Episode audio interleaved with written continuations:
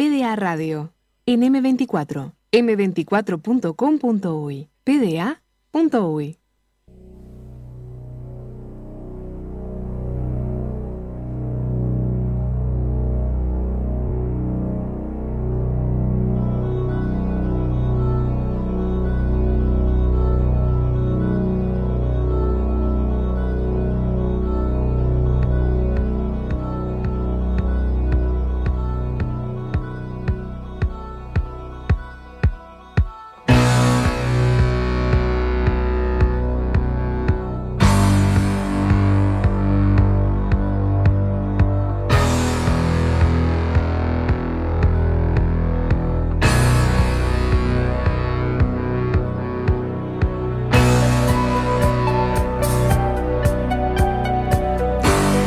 20 minutos pasan de las 2 de la tarde y estás escuchando por decir algo, para que no te confundas, porque ahora me escuchás la voz y decís, ¿qué es este programa? Este programa se llama Por decir algo. Por decir Chicago Bulls con esta canción. A ver, Beto, ahí, ¿cómo está esto?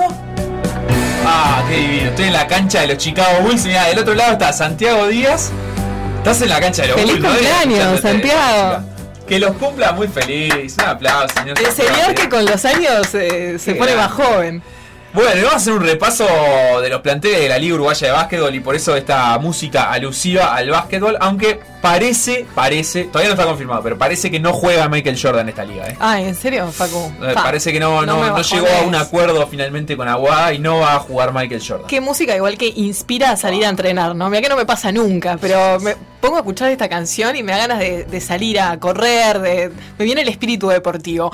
La. Liga Uruguaya de Básquetbol comienza el lunes 15 de marzo. Nacional y Peñarol que va a tener este clásico, hablaremos luego. sí. ¿clásico? Y yo Ah, qué y todos los sé, y yo qué sé, hablaremos Debate, luego de eso. polémica. Pero ese partido se va a jugar el jueves 18 de marzo en el gimnasio 10 de julio de Florida a las Recordemos 9 que- y cuarto de la noche. Ahí va, 9 y cuarto de la noche. Recordemos que esta Liga Uruguaya en principio se iba a jugar toda en el Palacio Peñarol, pero ahora ya de primera eh, hay un partido que no, así que veremos si queda la puerta abierta para que haya más partidos que no. Eh, el formato es a una sola rueda, eh, todos contra todos, los 12 equipos que están. Los cuatro mejores van a los cuartos de final y del quinto al decimosegundo van, digamos, a un repechaje que sería los octavos de final para completar esos eh, otros cuatro cuartos finalistas. Eh, se elimina la ficha sub-25 para, para esta liga, se agrega una ficha mayor eh, en relación a la conformación de los planteles para la liga pasada y se, eh, o sea, los, jugadores nacionales pasan de ser de 4 a 5 cupos sin esa ficha sub-25. Sigue habiendo tres fichas innominadas, que puede ser tres extranjeros, eh, también puede ser nacionalizados o, o jugadores nacionales, pero lo importante es que sigue habiendo la posibilidad de tener tres extranjeros y el plantel después se completa con los sub-23. Así que vamos a hacer un breve repaso uno por uno por los planteles de la Liga Uruguaya. Me encanta, vamos a arrancar con Aguada, el actual campeón, increíble. Terminamos una liga, arrancan, ah, ya estamos arrancando Ya, la, ya, la ya, otra. Las fichas mayores de Aguada, Federico Babosi, Leandro García Morales, Federico Pereiras, Sebastián Izaguirre y Diego Suárez. Las Diego Suárez que aparece como incorporación eh, para esta liga, no estuvo en el equipo campeón. Exactamente, fichas innominadas, Dane Davis, Al Thornton y Lee Roberts. Sub-23, Mateo Sarni e Ignacio Castro y el entrenador Adrián Capelli. Un equipo prácticamente igual, al que se coronó campeón con esta incorporación de, de Diego Suárez. eh, pero bueno, está sobre todo lo- la tranquilidad para Aguada es que hace poquitos días confirmó a Al Thornton y por lo tanto al tridente de extranjeros que eh, lo llevó al bicampeonato. Veremos si pueden ir por el tri ahora. Pero es que si cuadro que gana no se toca, imagínate cuadro que va por un bicampeonato. O sea, Sí, tal inmaculado. cual. Vamos por orden alfabético, pero en realidad eh, el que toca en el orden alfabético también es un candidato al título. Santiago Vidal, Alex López, Diego Pena García, Emiliano Bastón e Iván Loriente son las fichas mayores del club Biguá, que está bastante picante, que en un momento tuvo una historieta ahí con Esteban Batista, que estaba confirmado para ese equipo, y finalmente el entrenador argentino Hernán La Ginestra no lo quiso. eh, y sus fichas innominadas son Donald Sims, Víctor Rud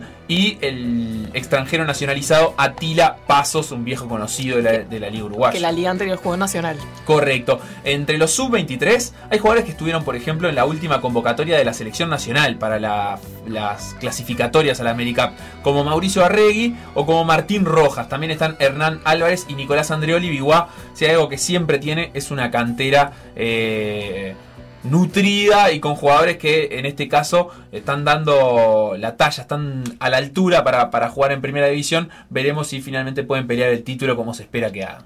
De Biguá, si te parece, Facu, nos vamos a Capitol. Las fichas mayores, Juan Wenzel, Salvador Zanota, Miguel Barriola, Claudio El Rana Bascú, que vuelve después de una lesión de varios, Sí. de varios meses De estando afuera. Exactamente, vuelve por suerte el Rana Bascú, va a jugar en Capitol, junto también a Diego Tortajada. Las nominadas, los extranjeros, Paul Harrison, Daogunta Thomas, Anthony Danrich, Tony que jugó uno de los partidos, la última final con Truil, eh, porque había arrancado la liga anterior con Truil, y bueno, y ante la lesión de Mariani, eh, Truil lo utilizó ahí, o sea que ya jugó un partido en su regreso a Uruguay, pero va a jugar por Capitol en esta liga. Exactamente, ese es el equipo que va a dirigir Diego Cal. Defensor Sporting tiene a Alejandro Acosta, Marcos Cabot, Sebastián Tonelo, Fernando Berrone y Gonzalo Álvarez. Entre sus fichas mayores, el eh, Marcos Cabot, alguien de la casa para, para el club Defensor Sporting. Me gusta decirle Marquitos Cabot. Marquitos, es verdad, Marquitos Cabot, un gran base, mejor persona, Marcos Cabot, y Alejandro Acosta que ya juega en ese club hace varios años. Eh, Gabriel Velardo, Cris Ortiz y Josh Boone son los tres extra- extranjeros eh, del equipo violeta, fusionado, azul, no sé cómo es de Sporting en básquetbol, porque en realidad es azul Sporting en básquetbol. Agustín da Costa, Javier Couste y eh, Nicolás Pereira son los tres sub-23 confirmados hasta el momento por el entrenador Álvaro Tito. Defensor ya tiene cerrado su plantel también para esta liga. Y el que también tiene cerrado su plantel Facu es Goes, que va a ir con Joaquín Osimani, Martín Osimani, la dupla de hermanos, Fernando Martínez, Santiago Wolgen y Rodrigo Brause. Esas son las fichas mayores. Después también van a estar jugando Alexis Elsener. Michelle Brauswitz y Chas Crawford. Esto Extranjeros complicados para la Sí. pronunciación ahí en Creo en que es Bru- Bruce Witz, creo que va por ahí, pero lo tendría que chequear. Chas Crawford seguro. Su 23, Joaquín Borralo y Felipe Rodríguez. Este es el equipo que va a dirigir Guillermo Narvarte. Bien, tremendo. Me genera intriga este equipo de Goes porque tiene Sí. muchos jugadores experientes. No sé si en su mejor momento, o sea, seguro que no en su mejor momento, como Martino Simani, el enano Martínez, Joaquín Osimani también. Eh, Rodrigo Brause es un buen jugador, surgido en Biguá, que hace algunos años ya estuvo también en Goes. Me parece que puede dar una buena mano. Hay que ver si, si consigue como explotar también su mejor rendimiento. Y los sub-23, sobre todo Joaquín Borralo, eh, también es un jugador que, que venía de las, de las formativas con, con buenas credenciales en Goes. No parece ser uno de esos equipos que vaya a pelear la liga, pero ojo ahí. Eh, en Hebraica y Maccabi las fichas mayores son Hernando Cáceres, Juan Andrés Galeto, Gastón Semiglia, Martín Treyes y Rogelio de León. Los extranjeros son Will Artino, Maxi Ello y Ono Steger. Eh, entre los sub-23 aparecen Facundo Terra, Mauro Domínguez, Manuel Ollenard, Guillermo Goncalves y Federico eh, Ambrosini. El entrenador será Daniel Lovera. Todavía le queda a Hebraica, si quiere, un cupo de ficha mayor. Eh, hay que ver si lo utiliza. No parece probable tan cerca del de, el arranque del torneo. Habrá que ver. Nos vamos a la vieja barrera sin fin. Malvin va a ir con Juan Santizo, Kirill Washman, Federico Haller y Fausto Pomoli. También va a estar Tyrell Tate y Aaron Fuller. Su 23 son unos cuantos: Nicolás Pomoli, Juan Diego Cabillón, Marcio Rivas, Felipe García, Marcelo Rosas y Lucas Capalvo. Estos van a ser los dirigidos por Caminia. Todavía Malvin no descarta Facu jugar, eh, sumar, perdón, algún jugador más. Sí, en su primera temporada sin Pablo López como entrenador. Rarísimo después de un para montón Malvin. de años. Leer entrenador Federico Camiña es raro, eh, pero Federico también es un eh, gran entrenador y veremos qué jugo le puede sacar a este plantel durante esta liga. Nacional, Jonathan Saco, Santiago Moglia, Manuel Romero, Marcel Suberbiel y Carlos Cabeza son las fichas mayores. Mitchell Charles Mitchell, Devon Collier y Ángel Núñez son las fichas innominadas. Ahí es el, el, gran cambio, ¿no? del plantel de esta liga.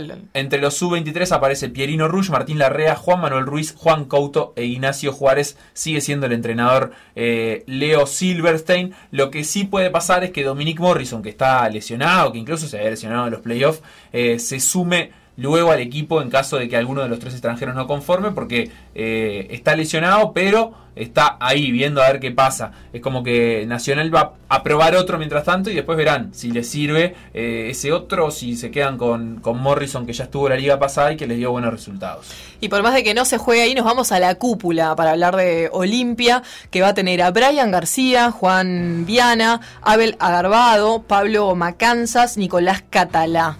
Eso por el lado de los mayores, como extranjeros, Sigmantas Riauca. Sí, el popular sí. El popular sí, mucho más sencillo, aparte para pronunciarlo, Marvin Phillips y Skyler Hogan. Eso de parte de los extranjeros, su 23, Mateo Dogliotti, Tiago Leites, Matías Navadian, Enzo Delgado y Joaquín Núñez, los que van a estar bajo la dirección de Gerardo Jau. Olimpia que tuvo una gran temporada regular en la liga pasada, pero después en los playoffs no no le dio eh, y terminó eliminado en las primeras de cambio. En Peñarol, primera liga uruguaya de la historia que va a jugar Peñarol, porque había jugado federales, pero por primera vez aparece en la liga uruguaya.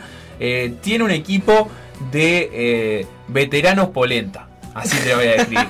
El Panchi Gustavo Barrera, Nicolás Borsellino, Nicolás Mazarino. Ahí ya Para mí ellos son los veteranos el polenta. El tridente de los veteranos polenta. Exacto. Después está Diego García, un poco más joven, alrededor de los 28 años. Nahuel Amichetti también entre sus fichas mayores. Y entre las fichas innominadas aparecen Jared Famous, David Huertas y Jonathan Araujo. David Huertas lo recordarán mucho porque vino a la Arena y nos llenó la canasta en eliminatoria FIBA eh, jugando para Puerto Rico. En la ficha sub-23 son Gianfranco Espíndola, que la liga pasada curiosamente eh, había estado, o hace un tiempo había estado jugando en Nacional, no sé si precisamente la liga pasada. Eh, estuvo en Estocolmo también en, en el Metro. y Leandro García Morandi, no Leandro García Morales, pero bueno, capaz que con ese similar apellido tiene algo de la magia. El entrenador será Edgardo Kogan. Eh, Peñarol ya cerró su plantel para esta liga. Ojo con este Peñarol de veteranos polenta. ¿eh? No me desagrada para nada el plantel que armó Kogan.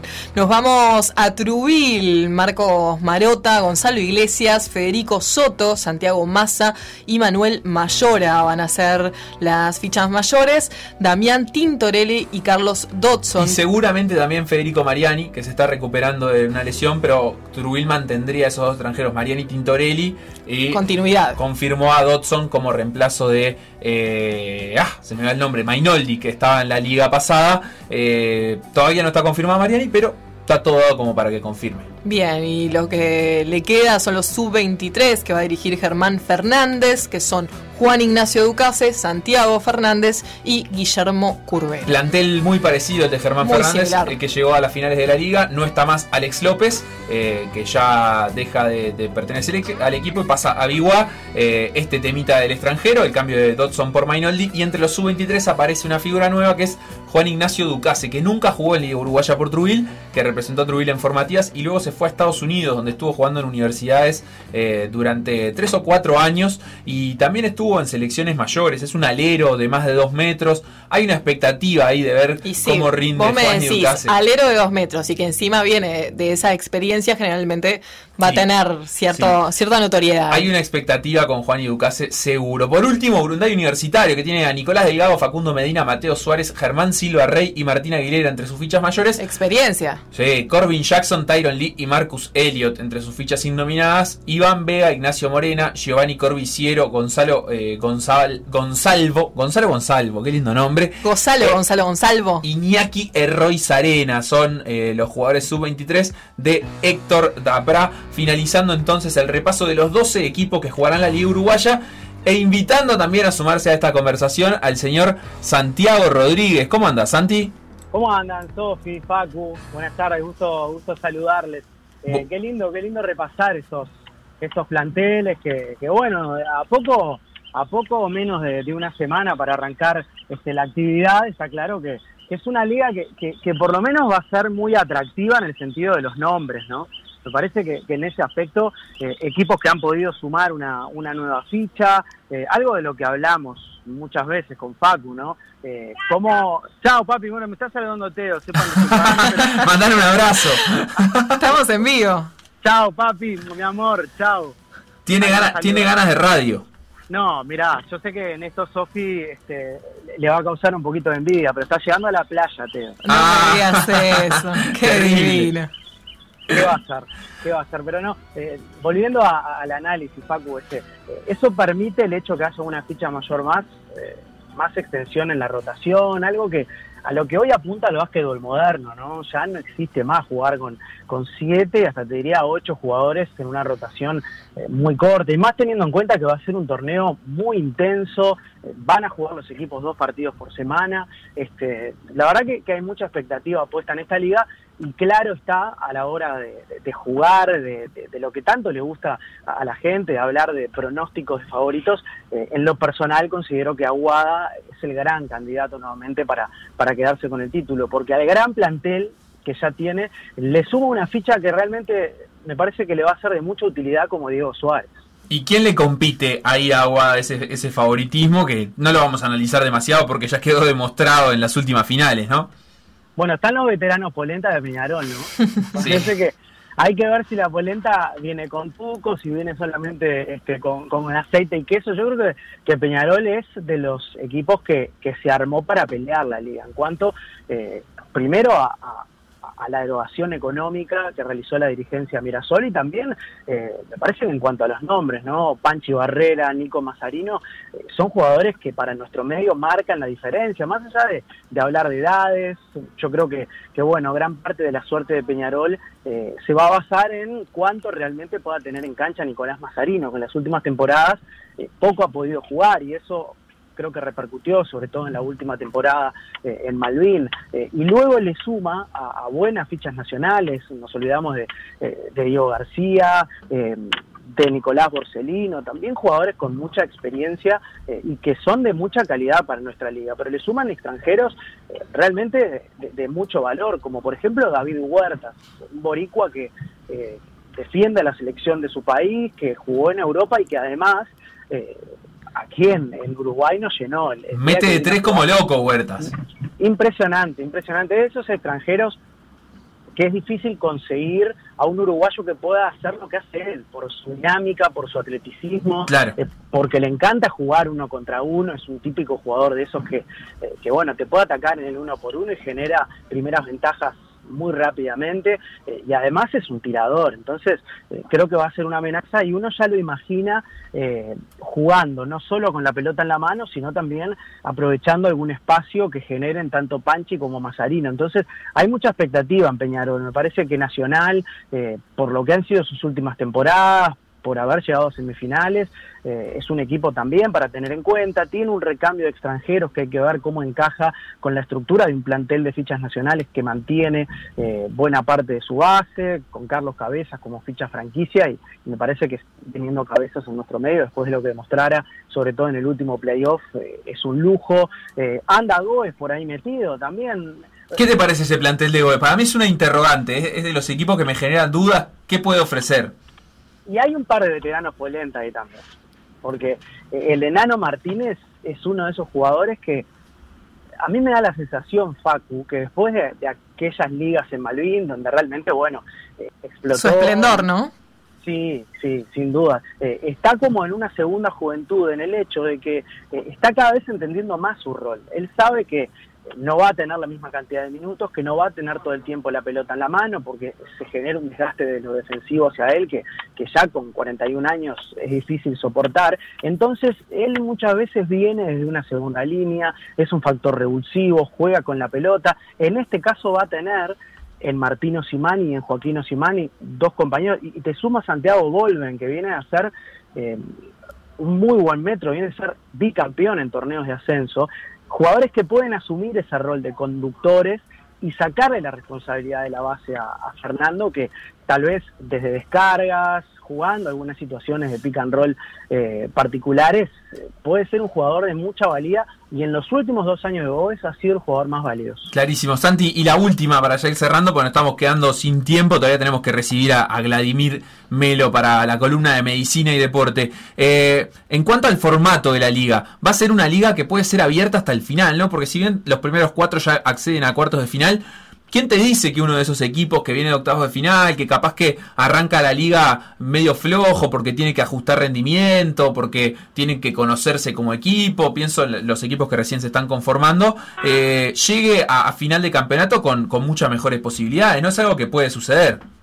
Y eso, Facu, también lo va a brindar la paridad, porque eh, obviamente eh, esto da para, para un rato largo, pero hay que analizar el plantel de Biguá, que es un plantel recontra rico y que se armó para, ¿por qué no? Pelear semifinales, Trubil que viene de ser finalista, Urunday, Olimpia, Defensor Sporting, o sea, ¿sabes cuántos equipos nombramos? Nueve que, que tienen muy buenos planteles y que en esta, eh, bueno, Malvin, ¿no? Que, que, tiene un recambio importantísimo, pero que aún así mantiene eh, fichas muy importantes. Eh, es un formato tan corto en su primera fase que pone a cuatro equipos directos en semifinales y si vos haces perdón, en, cuarto de final, exacto. Si vos haces una buena primera fase, buenos primeros 11 partidos, te podés meter ya en, una definición, una serie por, por ser semifinalista y después la otra, el, otro gran atractivo que tiene este torneo es que hay playoffs eh, desde el quinto hasta el duodécimo. sí, sí, para todos. Eh, capaz que vos sos un muy buen equipo, hiciste una mala primera fase y terminaste en la parte de abajo. Como no hay ventaja deportiva ni de cancha, vos después vas al mejor de tres a ganarte un lugar en cuarto de final. Y quién te diga que por abajo vengan buenos equipos que les haya costado un poquito insertarse en el torneo, generar esa química que, que, es fácil nombrarla, pero no es tan fácil conseguirla. Aparte, teniendo en cuenta que hace muy poco eh, comenzaron los entrenamientos con oposición, que hay extranjeros que, que todavía no han llegado al Uruguay, este, va a ser un torneo muy atractivo concentradito, como aquellos jugos, ¿se acuerdan? Que, sí, los caribeños. que había que diluir en agua. y tirabas un cumpleaños entero, bueno, viene así, viene así esta, esta liga. Muchas gracias Santi por, por estos minutos, nos despedimos por hoy, pero seguiremos a lo largo de toda la liga uruguaya conversando contigo y con distintos integrantes del equipo de Último Cuarto. Arriba, Facu, Sofi, muchas gracias por el lugar de siempre, por bueno también darle el espacio que merece el femenino, que, ha jugado eh, etapas definitivas en, en, estos últimos días. Un abrazo enorme a todos los oyentes de, de PEA.